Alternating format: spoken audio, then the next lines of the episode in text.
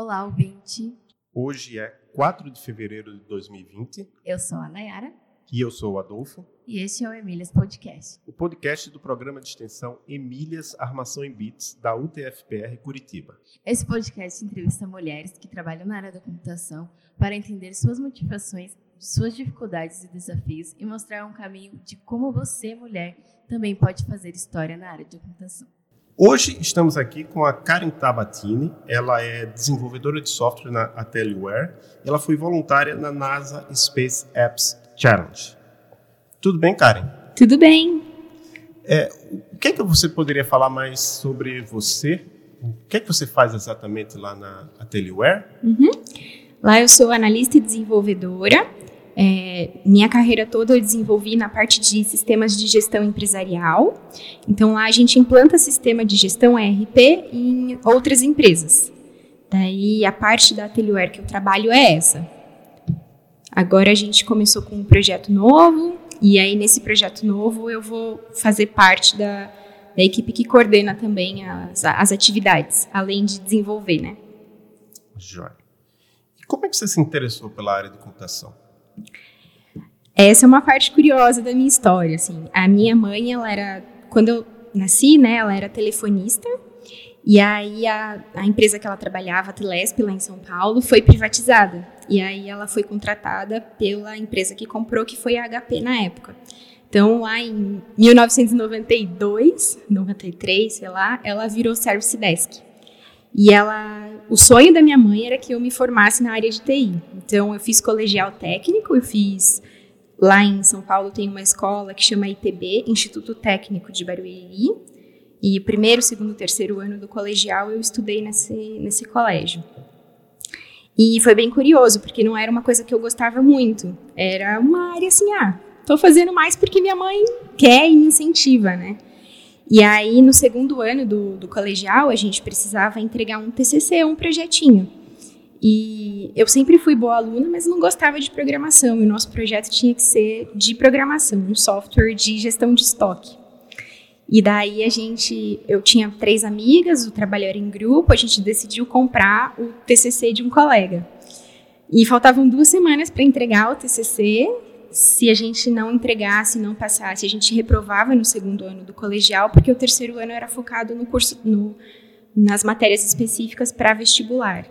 E aí o menino entregou pra gente um sistema que não funcionava. Daí eu cheguei em casa desesperada, chorando, contando pra minha mãe o que eu tinha feito de errado, né? E ela falou: "Não quero saber o que você vai fazer, senta e faça o programa aí que você precisa entregar". Daí a gente conseguiu fazer, eu consegui fazer em duas semanas o sistema de gestão de estoque, era uma, uma loja de celular, que vendia celular na época. E a gente apresentou o TCC e passou com sucesso. Daí me chamou muita atenção. Tipo, Nossa, eu consigo fazer uma coisa muito legal aqui. Tem, tem um universo que eu estava ignorando. Daí, no ano seguinte, eu fiz um curso lá no Senac chamado Students to Business, que a Microsoft patrocinava. E esse curso era formado, era era uma formação para estudantes voltado para o mercado de trabalho. Daí desse curso eu já saí com um estágio. Então, no terceiro ano do colegial, eu fazia colégio de manhã, estagiava à tarde e fazia cursinho à noite. Foi assim que eu comecei na área de TI, O, o curso técnico era de quê mesmo? De informática? de informática. Uhum. Você chegou a fazer curso superior? Sim. Aí no- eu passei numa faculdade chamada FATEC, lá em São Paulo, é uma faculdade pública. E aí eu fiz análise de sistemas, bacharel, foram quatro anos. Na faculdade é, eu fazia monitoria de programação, porque daí já era uma área que eu me interessava bastante, né?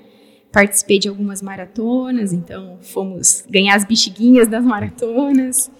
E Durante a faculdade também eu fiz um intercâmbio para a Austrália de dois meses para aprender inglês, então foi uma coisa que ajudou bastante na carreira, né? E hoje eu faço um MBA de gestão empresarial. Estou cursando, vou terminar agora, no meio do ano. Certo. É, a gente sabe assim que nós mulheres a gente é muito desencorajada assim, a se integrar na área de TI. Então eu queria perguntar para você, Karen, assim, quais as maiores dificuldades para uma mulher se integrar, integrar na área no mercado de TI? Como que foi para você? Para mim, eu tive muito incentivo da minha mãe, que já era da área de TI, né? Então, eu não senti muita dificuldade em ingressar no mercado. Eu senti mais dificuldade na ascensão, porque em geral, as pessoas olham pra gente que é mulher e falam assim: "Ah, tá, você sabe programar. Uhum. É, que mais que você sabe fazer? Você fala, ah, também escrevo, né? Faço da parte da documentação do sistema. Ah, então deixa a parte de programação para fulano de tal, você faz a parte da documentação do sistema. Então, a maior dificuldade não foi muito ingressar no mercado, mas foi mais conseguir crescer na carreira, assim, né? E eu fui indo um pouco mais para a área de gestão por conta disso, mas eu gosto de programar também. Você programa em que linguagens? É C Sharp, que é mais padrão de mercado, e também X++.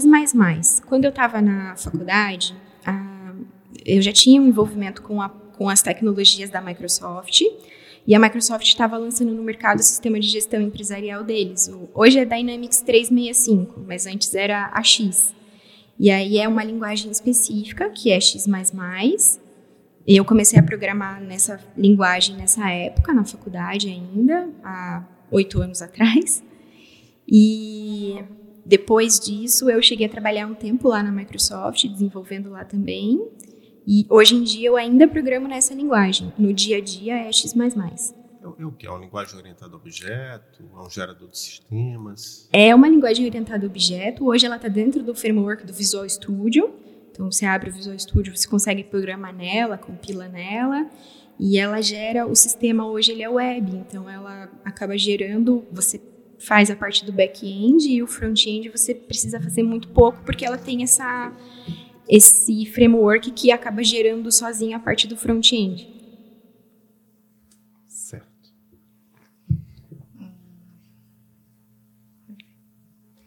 E qual as melhores formas que você acha assim para acontecer esse tipo de coisa que aconteceu com você? Deles falarem, ah, você programa, mas e aí, tipo, querendo que outra pessoa programasse, que, que tipo de atitude que você acha que os profissionais da empresa poderiam tomar para que isso não acontecesse? Eu entendo que o exemplo é a melhor é, das lições, assim. Então, quanto mais mulheres a gente tiver na área de TI, que sejam exemplos, que consigam mostrar que estamos lá e temos representatividade, melhor né, nessa empresa que eu estou agora, lá na Atelier, hoje no time de, de desenvolvimento somos em quatro meninas para, sei lá, 30 homens. então ainda é pequeno a representatividade, mas à medida que a gente consegue trazer mais meninas, eu acho que o exemplo que as outras pessoas enxergam, tanto homens quanto mulheres, enfim, acho que sem distinção é que, não, todos somos capazes do mesmo tanto. O que eu enxergo é que as meninas têm mais receio de dizer, não, deixa comigo que eu faço, né? Elas têm, se tem 10 requisitos na vaga, ela tem que preencher 11 requisitos para ela poder falar, não, deixa que eu faço, né? E os meninos, não, é, eles sabem metade daquilo ali, ele já fala, não, deixa comigo que eu faço. Então, acho que isso é uma, é mais uma questão de quem já está na área e tudo, fomentar esse ambiente para trazer mais e mais pessoas que, que se identificam, né? Então, cara, você está aqui porque você foi uma indicação do Vinícius, que é nosso bolsista no projeto Emílias, uhum. porque você participou como voluntário no NASA Space Apps Challenge. Isso. Explica para o nosso público o, o, que é que é o NASA Space Apps Challenge, como você se envolveu, o que foi que você fez durante o evento. Uhum. É, ele é um hackathon que acontece em várias cidades do mundo ao mesmo tempo. E esse hackathon aqui em Curitiba foi um dos maiores do mundo. Foram 100 equipes, eu acho, não tenho certeza do número. E a, começou na sexta-feira, terminou domingo, né? Então, a equipe de voluntários era responsável por manter as coisas funcionando enquanto as pessoas participantes do hackathon se dedicavam aos projetos. Então, o meu envolvimento foi mais na parte estrutural, a gente acabou é, ajudando com alimentação, com é, transporte, ver se estava tudo bem ali na área do, do, do, pessoal que fazia, dos participantes, né? Então, esse foi o meu principal envolvimento. E também eu fiz um pouco de monitoria nos times, porque acabava que tinham os monitores lá específicos, só que pelo volume de pessoas e pela complexidade que o pessoal queria fazer, eles acabavam precisando um pouquinho de ajuda. Então, eu conheci vários grupos lá e foi bem interessante como ver como pessoal mais jovem assim está envolvido em transformar o mundo num lugar melhor, né? Eu acho que esse é o principal ponto do, do hackathon. Certo, e você participou do início ao fim, você ficou lá como. Porque o pessoal que participa geralmente fica lá, dorme lá. Vocês faziam isso também, os voluntários, ou vocês revezavam? A gente revezava, a gente tinha uma escala, então eu fiquei na sexta, fiquei no sábado e fiquei no domingo, mas eu fiquei períodos curtos. Então foi bacana também que, como voluntário, eu pude participar da feira que estava acontecendo, de algumas palestras, e além de você poder ajudar, você também absorve bastante conhecimento. Então, como voluntário, eu recomendo participar dos hackathons também. Isso é bacana. Foi a primeira vez que você participou de um evento desses? Como voluntária ou como participante? Foi a primeira vez desse tamanho, assim, foi a primeira vez. Eu já tinha participado de outros eventos, mas que começam e terminam no mesmo dia, né? Então mas assim, começam assim, de manhã, vão até a noite. Eventos de, de estilo hackathon, que você tem que desenvolver alguma coisa? Sim, eu fiz bastante maratona de programação durante a faculdade e a gente tinha montava os times na maratona de programação e concorria contra as outras universidades. E aí, conforme você ia vencendo os desafios, né, então eram 20, 10 ou 20 desafios de programação que, você, que, vocês, que a gente recebia no dia, e cada time de cada universidade completava os desafios. E aí, conforme os três primeiros daquele grupo conseguia ir para a próxima etapa. Então, a gente foi até a etapa São Paulo, nível estadual. Foi, foi bom, assim. E eu já estive na, na Teleware alguns anos atrás participando de um meetup. Você participa eventualmente de meetups aqui na região? Sim, nossa, estamos fazendo bastante, vários eventos. É, tem um grupo que agora eu estou apoiando, participando sempre, que chama é, é, Women Tech Makers. Então, são as mulheres de tecnologia, são meetups de mulheres para mulheres. Já palestrei lá, já tivemos na, na Atelier, o último foi na Juno, então cada mês, toda segunda, quinta-feira do mês, a gente organiza esse meetup.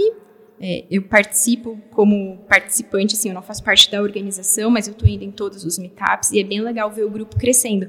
No último meetup que teve agora em janeiro, nós tivemos 60 ou 70 mulheres de tecnologia falando sobre tecnologia para mulheres de tecnologia. Foi muito legal. É, na Teleware também nós vamos ter um meetup semana que vem sobre Flutter e na próxima semana, dia 18, sobre Python. Então, é aberto ao público. Quem quiser participar também está convidado. No caso desse, desse meetup de mulheres na tecnologia, tecnologia. O, o que é que as mulheres ganham participando desse evento? A gente troca experiência. É, todo o trabalho é voluntário, né? Então, você conhece outras mulheres que estão fazendo coisas incríveis, assim, e que você fala, nossa, é fora da minha área, né? Porque é, o mundo de TI é muito amplo, né? Então, eu sou programadora de sistema de gestão. No último meetup, ah, teve uma, uma guria que foi falar sobre uma pulseira que ela desenvolveu para quem tem mal de Parkinson, para conseguir medir os tremores. Está dentro da área de TI também, porque tem todo o acompanhamento, software, mas é mais voltado ao hardware, né? Então é muito fora da minha área de conhecimento. Então a gente aprende assim durante os meetups e troca figurinha, sempre tem anúncio de vagas de empresas que estão contratando e as meninas incentivam muito que outras meninas mandem currículo para elas e falam: "Venham trabalhar comigo", assim. Então é interessante também para quem está querendo procurar um estágio, alguma coisa do tipo, participar de meetup, porque tem, tem espaço. Então, o que, que você diria para meninas, mulheres que estejam pensando em seguir né, uma carreira na área da computação? Só vem. Eu acho que é uma das. Claro que tem várias profissões do futuro, mas saber programação, saber a, um pouquinho do conceito de tecnologia vai ser fundamental para o futuro, né? A gente hoje em dia, quem sabe ler e escrever é, é o mínimo que se espera, né? Eu imagino que para o futuro é a mesma coisa. E as mulheres não podem ficar fora dessa revolução. Tem que, tem que vir, tem que fazer parte, tem que tomar seu espaço. Uma coisa que às vezes a gente vê sendo colocada, você acha que para ter uma carreira na área de computação a pessoa precisa gostar muito de matemática? Não, de jeito nenhum. Assim, eu, eu não sou muito fã de matemática, viu? Pelo contrário, assim, eu acho que a, a pessoa precisa ter dedicação, esse é o primeiro ponto, de falar, não, eu vou aprender isso, ou enfim. Mas a área em si ela é muito ampla, então você tem várias coisas. Inclusive, para saber programar, você não precisa saber matemática. Eu digo que você precisa saber se comunicar bem e fazer uma boa tradução. Porque programar é você traduzir o que está acontecendo no mundo real para a linguagem da máquina. Então, matemática não, não necessariamente é, é fundamental nisso, né? Outra questão que também se coloca é você precisa se comunicar com seres humanos durante o seu trabalho? Sim, o tempo todo. A gente só faz a gente só faz tecnologia para humanos, né? Então não faz sentido a gente dizer que são só máquinas. Não, não, existe aquele estereótipo. Quer dizer, até, até existem algumas pessoas que ficam só lá o dia todo na frente do computador. Mas são alguns poucos casos. Existem uma série de outras carreiras na nossa área que você está necessariamente tem que se comunicar com, com outras pessoas, não é isso? Sim, necessariamente. Inclusive, mesmo as pessoas que ah, só programam e estão ali na frente do computador o dia todo, elas precisam se comunicar com os outros para entender se o que elas fizeram faz sentido, né? Então, às vezes, no mundo, assim, você está programando, você recebe uma especificação do que, que você precisa desenvolver. Então, alguém já pensou em como tem que funcionar o site, qual o fluxo que você vai programar, enfim. Mas no final das contas, depois que você sentou e fez tudo aquilo, você tem que ver se aquilo realmente funciona, né? Então, mesmo para quem fica o dia inteiro na frente do computador, em algum momento precisa da interação social. E eu até um dos um dos meetups que nós fizemos do Mulheres na Tecnologia, o Mundo Tech Makers, a gente falou sobre soft skills no desenvolvimento de software. Então, assim, quais são as habilidades que nós temos que não são técnicas e que são fundamentais para escrever um bom software. Porque se a gente faz software para pessoas, não faz sentido a gente é, ignorar esse assunto. Né? Foi, foi interessante assim compartilhar um pouquinho disso. Certo. Outra coisa que eu sempre pergunto é o que você, o que você faz hoje é algo que você aprendeu na época da faculdade? Quase nada. Assim, os conceitos básicos ficam, né? Então, aquelas aulas de programação, aquelas aulas de levantamento de requisitos que você não dá muito valor, assim, você fala, ah, isso daqui é bem teórico e tal, isso fica. Então, conceitos de orientação objeto, por exemplo, que eu uso hoje em dia o tempo todo, né? A gente aprende o sólido lá na faculdade e fala, ah, isso aí é só, só vou construir uma classe aqui e tá tudo certo. Não, você precisa aplicar para fazer um software bom.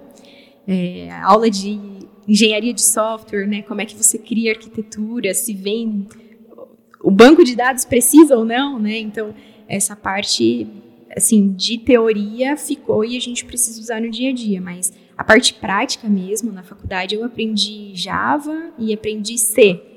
E hoje em dia eu não uso C para nada e não uso Java também. Então, fica, ficou os conceitos. Mas o que você usa hoje em dia? Você aprendeu na empresa, que a empresa pagou um treinamento para você, ou você teve que, em vários itens, você teve que ir atrás você mesmo? As duas coisas. Na, quando eu estava na faculdade, no segundo semestre, eu consegui um estágio numa empresa que chamava Inove, e lá eles me deixaram três meses estudando. Então, foi bastante tempo, assim, até para estudando material, de como funcionava, porque era uma linguagem nova, tinham, que era o X++, tinham poucas referências no Brasil, e todo o material que tinha era inglês. Então, assim, eu não sabia falar muito bem inglês, né? Mas eles me deixaram estudando. Só que depois desses três meses estudando, foi assim: vai para o cliente e vai resolver os problemas. Então, foi no dia a dia mesmo que eu aprendi, assim, ah, tenho que fazer uma tela nova. E agora? Por onde eu começo? Aí perguntava para alguém, eu acho que a questão de, de um, ter uma pessoa mais experiente junto com você no começo da carreira é muito importante, assim. Fazer um pair programming, a pessoa explicar por que, que você tá fazendo daquele jeito. Então foi mais ou menos por esse caminho que eu aprendi. Mas o autodidatismo dentro dessa área é fundamental, né? Se você não aprender a procurar sozinho. E quando você fala em procurar sozinha, você procura onde? Em sites, em livros, vídeos? Que é que, qual é a sua forma preferida assim de aprender alguma coisa? É artigos, porque eles são mais direto ao ponto. Então eu gosto bastante do, do Medium, tem vários artigos muito interessantes no LinkedIn também. É, eu não gosto muito de livros técnicos. Eu acho que eles dificultam. É, tem vários livros bons e tal, mas eu acho que você tem que fazer as coisas na prática, né? Então, é, às vezes você lê um livro técnico e não faz, e daí você esquece aquele conceito que você aprendeu, né? Então, eu gosto muito de artigos e de podcast também. Ah, legal. Você escuta algum podcast específico que você se lembre agora para citar? Sim, eu gosto de ouvir o Hipster. Eles, eles falam bastante sobre tecnologia também. É, Carreira Sem Fronteiras, que é um que, para quem pensa em sair do país, ele traz sempre insights. Que não é exclusivamente também sobre tecnologia, né? Porque eles entrevistam muita gente de muita outras gente, áreas. é, exatamente. É, legal. Você, você chega a escutar podcasts em inglês? Eu escuto alguns, assim, é, um que eu escuto para treinar e escuto quase todo dia é um que chama Inglês Nu e Cru. Ele é um 15, 10, 15 minutinhos e eles falam sobre assuntos aleatórios também, mas para você treinar o ouvido, né? Para o inglês, eu gosto de assistir séries. E, enfim, Netflix está aí para ajudar a gente, né? Bota a legenda e vai treinando Nos casos o tem a ouvido. legenda em inglês, né? Uhum. Mas é, aí, é, voltando nessa questão do, do inglês, que um, um dia desse eu estava tendo uma conversa com é um desenvolvedor de software, acho que ele é americano, mas ele fala português, e aí, porque eu, eu sou da comunidade de Elixir, que é uma linguagem de programação, acho que até a Teleware tem algumas pessoas lá da, da comunidade, né? Tem, tem sim. Não sei se ele chegou a desenvolver alguma coisa em Elixir. Sim, desenvolvem. Certo. Então, e, e esse rapaz, assim, eu vi no, no, acho num vídeo do YouTube uma reclamação de que, ah, falta material explicando Elixir em português. Tem alguma coisa, mas é muito pouco. Uhum. Mas, por outro lado, esse desenvolvedor americano ele diz, ó, talvez realmente não, não deva ter, porque a linguagem universal do desenvolvimento de software é, é inglês. Então, tem que ter o básico para a pessoa saber o que, que é, mas a partir daí a pessoa se virar e tentar ao máximo aprender inglês. O, o, o, no seu caso, quando você procura algum material, você prefere que ele seja em inglês? Se for em português, melhor? Eu prefiro que seja em inglês. Eu tenho dificuldade com material técnico de em português porque você pensa em inglês, não tem jeito. Quando você está escrevendo um código, todo o código é inglês, né? If, else todo o restante, é, nome de classe e, e o restante das coisas. Então, eu prefiro que o material seja em inglês. Inclusive, a gente tem mais facilidade em encontrar as coisas em inglês. Então, é mais fácil você procurar no Google lá how to e alguma coisa do que você ficar procurando em português. Você gasta muito mais tempo e acaba, às vezes, achando um material não tão bom, não tão qualificado. Então, para essa parte técnica, é que é, ler em inglês é muito mais fácil do que falar, né? Então. O que mais você gostaria de falar que a gente não tem abordado aqui nessa entrevista? Hum, Não, você não não nada. sei. Mas Deixa eu ver, o que, o que mais que eu anotei aqui? Não, eu falei já do Mantic Makers, né? Falei do. Ah. Não, acho que é isso. E onde as pessoas podem saber mais sobre você? Você tem algum site, redes sociais, canal no YouTube? É, eu sou um pouco tímida, então o canal no YouTube não. Mas é, tenho o Instagram, Karen Tabatini, tenho o Facebook, tenho o LinkedIn. Os padrões podem me procurar lá, que meu nome não é muito comum, é fácil de achar. É, tudo arroba Karen Tabatini vão encontrar. Certo, eu vou colocar então os links na descrição do, do episódio. É, não sei se a Nayara tem mais alguma pergunta a fazer. Não. Então, só deixar o aviso aqui para os ouvintes que a gente, esse podcast ele está nas principais plataformas de podcast, Spotify, Pocket Casts.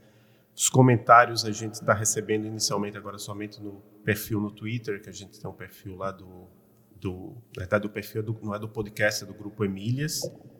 E a gente vai fazer, quem quem estiver escutando esse podcast, quando, quando ele tiver sido lançado, a gente vai fazer um sorteio de um livro da professora é, Silvia Amélia Bin. Então acompanhe lá que a gente vai planejar alguma forma para fazer o, o sorteio desse livro. Então, muito obrigado, Karen. Foi um prazer ter você aqui com a gente. Eu que agradeço. Muito prazer conhecer vocês. Prazer todo nosso.